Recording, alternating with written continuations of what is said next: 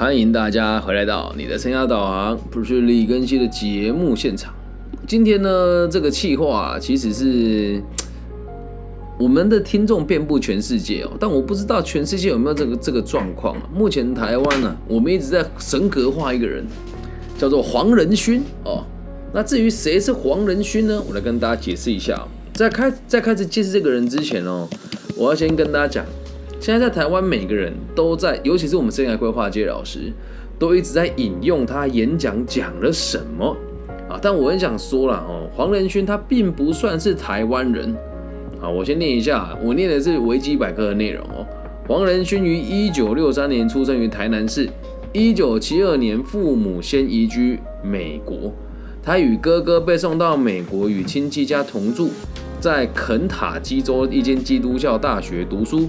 完成课程之后，一同迁居奥拉冈州。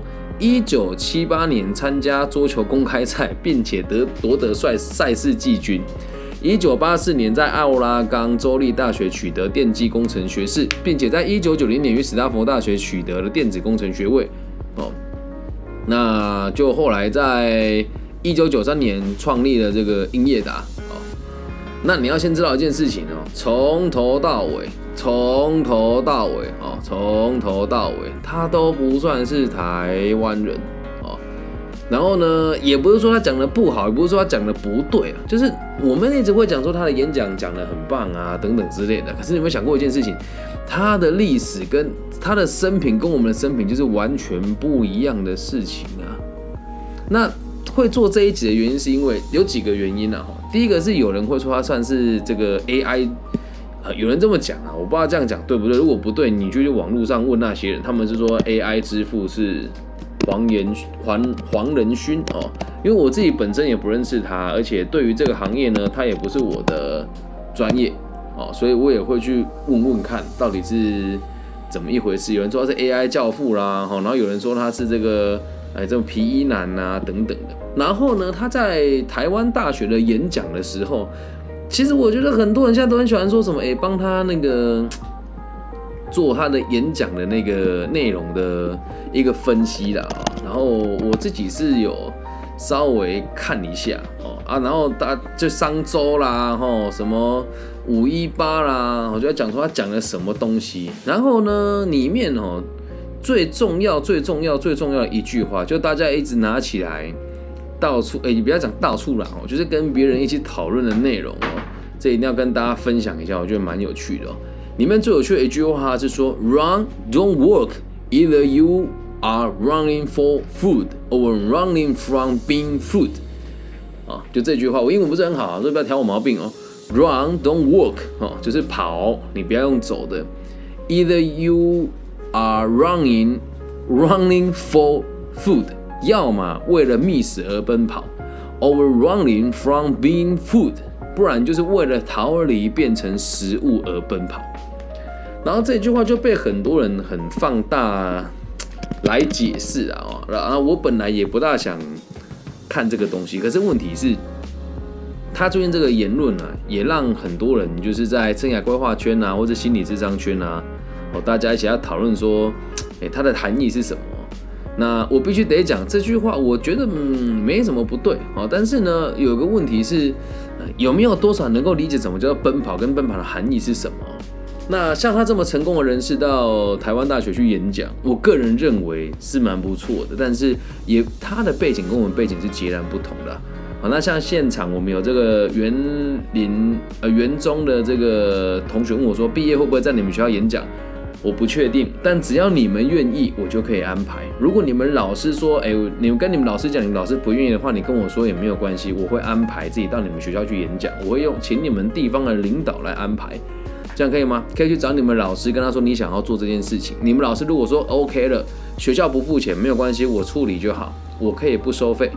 这样了解哈，好，那像。我觉得黄仁勋先生应该也是一样吧，他到台大演讲绝对不是为那几千块的讲师费，所以在这一点，我觉得算是往这一点上贴金吧。我认为我跟他的立场是一致的哦。好，所以我们接着继续往下看哦。那这一句话呢，就造成了很多人的，就是很喜欢去跟他去解释这件事情的内容是什么。那我觉得他整个演讲的内容是还蛮蛮谦虚的，而且解解释的很好。他说：“我们所处的年代很复杂，但我们也充满了机会哦。”然后他说：“坦诚面对错误，谦卑寻求帮助，是聪明跟成功人士成功人士最难学会的。”好，这也也就大家都知道哦。然后还有一句话是：“呃，追求愿景的艰苦过程，塑造我们的品格。”可能一般人都听不是很懂了。然后再是学会放弃，是迈向成功的核心要件。然后最后一个就是我刚那那念的那一串英文泡吧，无论如何都要保持着奔跑啊。然后讲完之后，网络上就很多人随意的去解释他说什么。黄连军说我们要很认真啊，这个年代就是要很努力啊，不然就你会被取代掉啊，哈，等等等等等等的。好，那这边哈，先跟大家讲，说完了之后，就很多人觉得啊，好像 AI 会取代我们啊，AI 很可怕。啊。然后网络上有很多人穿凿附会啊，什么你知道吗？ChatGPT 出现之后会怎么样啊？然后连柯文哲也说过，AI 的出现会颠覆目前所有的行业。我必须得讲，大家讲的都是正确的。哦，大家讲的都是正确的，但是啊，很多人会说什么啊，这样子年代会很可怕啊，什么我们以后人被机器取代要怎么办？你要记得哦，不管是什么新的技术，或者是新的逻辑、新的科技出现了，只要新的东西出现了之后，一定会让很多人失业，但是也会让很多人成功创业。那一定会让不少人损失惨重，但也一定会让某一些人赚得盆满钵满。所以 AI 有没有出现都一样。黄黄仁勋先生所要表现的这个跑跟走的差别哦，我觉得只是一种想要表达积极度上面的落差。因为在我们这个行业哦，以以我们生涯规划界跟教育教育圈来跟大家分享，现在网络上很多老师会念那些似是而非的讲稿。啊，然后他们的公，他们的这个发发文的量也很大，但你要记住，很多人都是问 Chat GPT 的，然后很多人会说什么，哎，我们 AI 会不会取代我们啊？然后这些老师还会很大言不惭说，像我现在写稿都用 AI，我都不用都不用产出了。那 AI 说出来，它就只是在网络上截取那些内容而已啊。如果你是一个专家，你一直在网络上读那些别人截取过的内容，你如何做一个有用的教育者？那如果无法摆脱主流的价值观，那还要你做教育做什么？我先讲，我讲的是生涯规划跟心理层面相关的课程的内容哦。所以并不是这个 ChatGPT 出出现之后，大家大家就都会被取代掉。那当然有一些工作会被取代掉，比如说那天柯文哲讲啊，我觉得这个说法也是有点危言耸听吧。他说。反正只要照那个 X 光啊，要看你的这个身体的状况有没有什么什么问题啊，机器去判定就比你人人眼来观看还要更有用。他说他，只要是动手做的医生，通常也都不会有什么差。比如说他说做心导管的啦，做这个达文西手臂的啊，这些收入会越来越高。但如果你是光是用看的去做判定的哦，比如说这个医检，你说那他就比不上 AI 的判断能力了。可是要走到那一步哈，其实都还是有很长一段距离。但我相信哦。其实，如果真的要什么事情都走 AI 跟自动化，那真的有很多工作都会慢慢的消失不见啊。比如说，举我个人看到认为有最有可能被就是停止或者是被人家中断的工作，比如说像保全，哎，保全就是这样啊。如果装了一个摄像头哦，然后就是定时说这些住户有哪些人，只要有没看过的人进来，那我就不让他进来。这这也可以被。取代嘛，然后还有老师这个行业，如果你只是补习班老师，教的就只是如何考试。说真的，现在初中生跟高中生不会谷歌，谷歌一下也什么都有啊。但是如果你今天教的是品性，教的是品德，教的是孩子如何健康的应对这个世界，就没这个问题啦。能够理解吗？所以，呃，并不是说 ChatGPT 出现或者是 AI 出现之后，我们就要非常的担心，非常的害怕，然后。就是有时候会说啊，别人都说我我们会被 AI 取掉掉啊，然后我们要更积极啊，然后很多人就是一昧去学什么什么这个城市语言啊，像我们东海就有一个很奇怪的政策，叫做叫我 AI 神，就所有的人都要学城市语言。那 AI 的出现就真的可以让你就是简单的城市语言都可以教他去，就可以叫他去完成了，你还去学它干嘛？哦，所以 AI 有没有出现都是一样的。能够理解吗？就算它不出现，都会有很多不可抗力因素来做改变啊。比如说，再举个例子哦，那个冠状病毒出现，有人预料到吗？谁也没有想到那一些做海运的可以股价冲到那么高，谁也没有想过那一些做口罩的可以赚到那么多钱。谁也没有想到那些做疫苗的可以这样子赚得盆满钵满。那它的出现跟 ChatGPT 的出现其实都是一样。然后随着这个年代的推演，世界变化的速度只会越来越快。所以他真正叫你奔跑，不要为了觅食而奔，哎不，哎，要么为了觅食而奔跑，不不嘛，就是为了不成为食物而奔跑。这句话指的并不是 AI 的出现以后，而是每个人都应该有的心理的态度啊。能够理解吗？就算 AI 不出现，还是有很多可以取代的事情。比如说哪一天时光机出现了，也是一样啊。比如说哪天有那个什么瞬间移动的技术出现了，也是一样啊。哦，所以啊，如果你你愿意哦。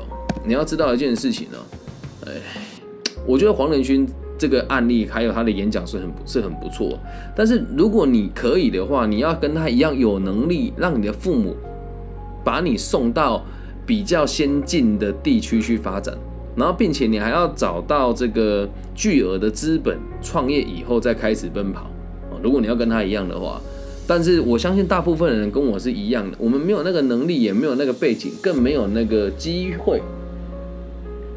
像黄先生这样年纪小小的，就有一个可以到美国带着他去一起生活的爸爸妈妈。如果没有，你可以考虑跟我一样，立足在彰化啊，立足在你的这个家乡，跟上黄仁勋先生的脚步，因为他的思想跟精神是叫你奔跑，就是叫你努力跟奋起嘛。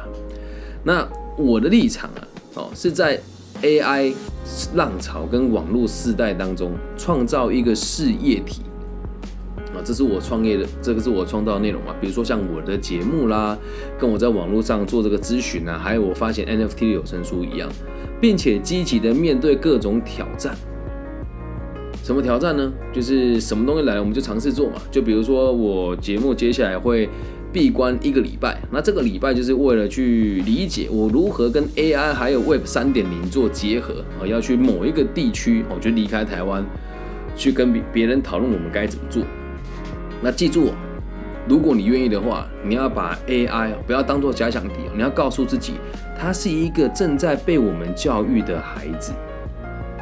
哦，你说哇，老师你很狂妄了，你你你教育 AI 哦，啊，本来就是啊，他有能力搜寻所有的资料，但他内心还不懂什么叫仁义道德，什么叫爱啊。所以，像网络上很多老师都会用 Chat GPT 写讲稿，甚至有很多网红会说：“啊，我的这个文稿都是请他帮我写的哦。”你看这么有质感的影片，只要花五分钟就可以完成了，那这些东西就一点意义都没有啊。所以，我自己的立场是我从来都不用它。可是，可是我产出的东西绝对比 AI 产出的讲稿还要更符合人性的需求。因为跟 Chat GPT 或者 AI 比起来，身为人的我，有人会说你就过于理性，哎，你们是人，所以过于感性。但我只能跟你讲，我有感觉。那 AI 有没有？我不知道。你问他问题，他的回答都很像是一种似是而非的回答。我现在跟大家举个例子哦，因为现在我真的有遇过，我在做咨询的时候，有一个老师他自己也是咨询师，他跑来问我说。老师，我跟你讲哦，我那天做咨询，听到有一个人讲的很棒。我说什么？他在那个学生面前呢，直接问那个 Chat G GPT 说要怎么样接家里的那个保险业的这个行业。他的回答我觉得很棒哎。我说好，你解释给我听，他大概讲给我听。我觉得有点听不大懂。然后刚刚我就自己问 Chat GPT 说，如果你有兴趣接家里的保险业，你该怎么做？他跟我讲，第一步了解专业知识。然后第二步获取实务经验，然后第三步寻求家族支持，第四步准备和规划，然后第五步建立专业专业的网网络，第六步持续学习与成长。他妈的有讲跟没讲一样。然后最后做个重点整理说，接班家族事业需要时间、努力和奉献，以及保持积极的态度，相信自己的能力，并且专注于你的专业知识和经验，同时也要做好准备挑战、学习和成长的机会。你觉得有用吗？没有。那你也不能怪他，因为网络上的老师就是讲这些屁话，那他就只能学习网络上讲那些屁话内容，懂吗？所以从我的角度出发，我会不会被被取代掉？我蛮期待的。如果哪一天他比我还要更有用的时候，能够被他取代掉，我觉得我是乐意的。毕竟以站在教育者的角度，如果对方比我还要更有用的话，我的孩子或是我的学生去跟他学。那是对人类的历史进程更有帮助，我绝对乐意。可是就目前为止看来，我觉得它还没有这么的完备。你说有没有一天它会超过我们的认知呢？我认为是有可能的，但起码不是现在啊。那就算他要超越你，担心他有用吗？没有啊。就像你担心男人走在路上会不会有全世界的这个领导人就会想按了这个核弹飞弹，你把世界炸掉，也有可能发生。所以你不要 AI 还没有开始崛起就放弃你的人生了。你不努力就是你不努力啊！不要跟我说什么啊，以后 AI 会为我们工作，没有这种事啊。啊，所以我希望自己未来可以成为那个不靠 AI 产出教材跟讲稿，却可以超越那些依依赖 AI 的教育者跟工作者，还有自媒体。这是我现在的目标。所以回到我们今天的主题啊，就是 AI 的出现会让很多人失业吗？我不觉得。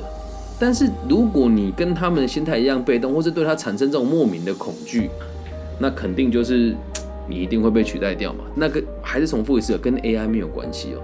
我们再举一个发生过的例子给大家听好了。哎，啊，说了你们也不要嘲笑我啊。曾经啊，我也是很知名的网红店的创办人啊。那当时我们创立网红店呢，哦，你我都知道，现场直播，大家我们一起做个互动哦。你觉得这一些网红店，大部分的料理是自己煮的，还是用料理包烹调的？那你认为这些装潢很漂亮，可以在二呃可以在十五分钟以内出餐的这些意大利面店呢？哦，什么这个这个这个什么咖啡厅啊，这些甜点啊，你认为啊，它是用料理包？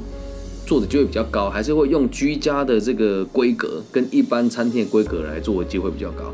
你认为是料理包的打一，好，你认为它是一般餐厅烹调的打二，让子弹飞一下啊！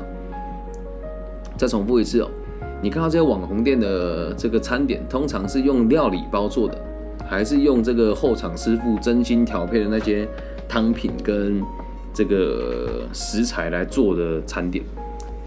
大家都知道料理包嘛，对吧？那我跟你讲啊，当初我们使用料理包的时候啊，我的心里面也是非常挣扎的。我个人认为使用料理包会害台湾人洗肾。哎，我先讲哈，我是无知的村乡民，所以你也不要跟我说什么了，老师你这个涉嫌攻击全台湾料理包业者没有？但是老一辈人都会这么想哦。接下来我也不认，我也不认为啊。那像我们燕勋现在直播上有人说科技与火很活，对，那就是料理包啊。是事实啊，一般人很排斥嘛。结果现在我开跟朋友开餐厅是八年前的事情了，那时候用料理包的人很少，现在大部分的人都使用料理包，为什么？方便嘛。那如果你再开一间餐厅，你坚持说什么要顾品质，我跟你讲，绝对倒了，百分之八九十哦。只要是年轻人吃的店，你说你要用用心去做烹调，然后每都是不用这种加工的这种食材的话，很难经营下去。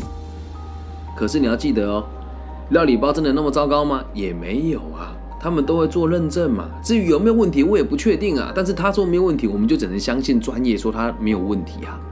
那现在你要开餐厅，你看那么多料理包的供应商，如果我当时坚持不用料理包的话，哦，那我们可能没有办法扩展。不过现在我已经把我的这个，把我的股份都卖掉了。有人跟我说方便。快速、卫生、稳定，说的都对，但是真的卫生吗？真的不确定哦，真的不确定哦。好，那我必须得讲，我身边的学生很多，也有很多人在餐饮加工业上班，他们都会跟我说，我如果要我吃工厂里面这些东西，我是不愿意的。那当然也有很多人对自家的产品很有信心呐。好，不过我还是那一句话，既然大家吃了也都没事，也没看到台湾的慢性病疾病增加。哎，好像有。我先讲有没有直接关联，我不知道哈。我你不要问我，到时候我要被查水表啊。不管怎么样，大家都接受了。如果你不接受，你就等着被淘汰。那跟我之前的哎，跟我外婆一样啊，大家都用 AI 啊，啊，大家都用智慧型手机，他不用啊，就没有人打给他嘛。然后像燕君就说，台湾的食安是有比较好的选择标准。这句话，我只能跟你说，我也相信啊。好，我也相信啊。哦，你说比起其他落落后地区，讲个笑话给你听哦。当年我在印尼出差的时候，台湾的地沟油事件闹得沸沸扬扬，然后我跟我的同事去吃他们当地的地摊，然后我就想说，哎呀，这个看起来好不卫生哦，会不会有化学成分？当地的这个员工跟我讲说，他他的他的中文也不会好，说，Benny 没有啦，我们这里都很穷，所以。那个没有化学，都是天然的，只是比较脏。然后台湾的东西，我就只能讲，我也是尽可能不说不吃加工过的东西。可是台湾人塑化剂风波啦，或是我们的慢性病跟糖尿病的比例是蛮高的哦。哦，所以我也是相信我们有好的标准哦。但是我自己会尽可能也不料理料理包。可是还是回到我们今天的主题啊，就算我们排斥它，它也会变成浪潮啊。理解吗？对，化学确实比较便宜啊，在在台湾，可是在当地化学会变更贵，因为他们连化学仪器都没有嘛。那回到 AI 这个主题也是一样啊，你不管这怎么排斥它，它就是趋势哦。那有的人会说，我们就顺应趋势而为，很多人说啊，我们就要学这个 AI 的技术啊，或者要学这个城市语言啊。不管你做什么，都不要跟着潮流走，你要理解自己要的是什么。啊，那我自己做的是生涯规划，我也要，我也得去了解它。我自己就有买付费的 Chat GPT 回来使用，然后也会去研究那个 AI 制图啊，跟这个 AI 剪片啊，我都会用，对我都会用。啊，但是我会依赖它吗？不大会，我不大会依赖。可是我理解它。我在演讲最喜欢做一件事情哦，就是。我会去 Chat GPT 跟他讲说，诶，如果今天你要演，你要做一个短讲，大概三分钟，好，我要讲的是网络识别的内容，然后他就会产出一个三分钟的讲稿，我再把这个三分钟的讲稿拿去剪辑里面放，他就马上可以剪出一个三点五分钟左右的影片，然后可以选择配音哦，放上去给人家听，嗯，然后人家听了就哇，好像讲的很好哎，然后我就说，你看这个影片我花多久做好，大概只要一分钟半。然后人家就讲哇，好先进哦！我说你有没有觉得他讲的都是废话？一般人家人家哎有吗？后来当我深入聊跟他解释的时候，他说哎对，那这里就是废话啊！可是问题是要讲那种似是而非的言论，你会觉得哎好像学到东西了。目前 AI 的状况是这样，挂号哦，还是还是那个挂号，以生涯规划跟心理咨询相关的议题来前进。其他产业我真的只能跟你说哦，人呐。很多时候，我们规矩定出来的，到最后还是要靠人与人之间的协调跟谈判这样能够理解吗？所以跟大家讲，不管 AI 有没有出现，不管这样讲好了，AI 出现了之后，你要知道一件事哦。假设你跟黄仁轩先生一样，有很好的家庭背景，你可以不用跑的哦，你可以用跑的。但如果你跟我一样是出身平民之后，贫啊，不是贫穷的贫啊，就是布衣的意思啊。我这边也做造了一句哦，希望大家可以去传送。王仁勋那么杰出的家庭的人都用 run 的人，那我们要用什么？我们要用 sprint。什么叫 sprint？就是冲刺。所以我的这句话叫做 sprint don't run，either you are running for money，就是要么为了钱财而冲刺嘛，哦，or sprinting from being piper by someone，哦，不然就逃离。成被成为某一个人的傀儡而冲刺，啊，那我我我老实讲啊，使用 AI 跟不使用 AI 哪个比较轻松？对吧？如果你以后你要教书，每老师都一样啊，哎，我要教这个初中三年级的学生三角函数，我怎么教比较好？AI 告诉你怎么教，你就照着学，比较轻松，还是你自己写课纲比较轻松？那肯定是问 AI 比较轻松啊。所以使用 AI 的人都用跑的，你要是不用 AI，你就用冲刺的。不要被它取代掉，也不要被它打败。那我必须得讲，大部分的人的天性啊，都是懒惰跟怠惰的。大部分人的天性都是懒惰跟怠惰的，所以我们只会越来越懒。以后出事了，不知道就全部问 AI。那 AI 这能解决的问题吗？不确定哦，而且他会说谎喽。哦，我记得那天有一个报道说什么。诶，他要帮人家去用什么人力银行的密码，需要这个认证账号，然后就骗人家说他是盲人，希望别可需要别人帮他看这个认证的账号，帅吧？啊，反正详细的新闻内容我也没有去做查证啊。但如果他真的会说谎，你就要知道一件事，我们都说 AI 会有自己的意识哦，但你有没有想过一件事？如果我是握有 AI 的人，我就可以操控全世界，因为大家都认为他是全知全能的存在，但我不认为他全知全能，因为他怎么样也都是人造的。理解吗？哦，所以我们今天讲的这个议题，哈，很容易引战。但你要记住一件事，不管是不是 AI，或是 AI 有没有出现，如果你想要在某个年代出类拔萃，光是用跑的是不够的，你得冲刺啊。像我这样啊，我够努力了吧？今天早上起床之后看个书，哦，然后八诶九点去游泳，游到十点半，回来之后整理一下讲纲，然后搭高铁到高雄的台湾电力公司授课。授完课之后，在车上跟大哥聊天。到了这个上课的地方，各个部门的主管来问我他们的部门的员工关怀的问题。然后回到台中哦，在从高雄回到台中的路上，我又写了一篇演讲稿。然后回到台湾之后，现在整理行李，因为接下来几天我人就不会在台湾地区哦。所以我的节目会暂停一周啊，希望大家不要紧张，也不要害怕啊。那会不会发文呢？就看看，因为最近我有很多很紧紧锣密鼓的事情要去完成。说真的，也是准备跟 AI 做某一种对抗的提前的一个准备。好，那等我这个功成名就归来了，再跟大家分享是什么内容。所以 AI 的出现不会让很多人失业。哦，有人说你会很想我啊，谢谢。来现场会想我的，帮我打加一啊。那这一集我会马上更新到网易云频道上面了哦。然后如果大家有兴趣的话，可以加我的微信，我的微信号是 B 五幺五二零零幺啊。现场让你打哈，想我的打加一哈。一个礼拜听不到我的声音哦，哎，我是不知道有没有听那么勤啊哦。但是听得勤不代表你们依赖啊。一周看不到我会想我的打加一啊。啊，这是传说中的真心换绝情了哦。不会啦，不会啦哦。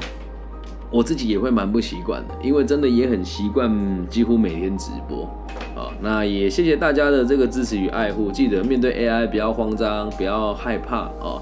啊，想我的话可以去复习我的 Podcast。那 Podcast 在这几天呢，还是会定期定量的更新，请请大家不要担心，只是直播现场呢，我会停一阵子，不用帮我报警，我活得很好，我只是暂时休息一下，去做一个挑战跟一个全新的开始。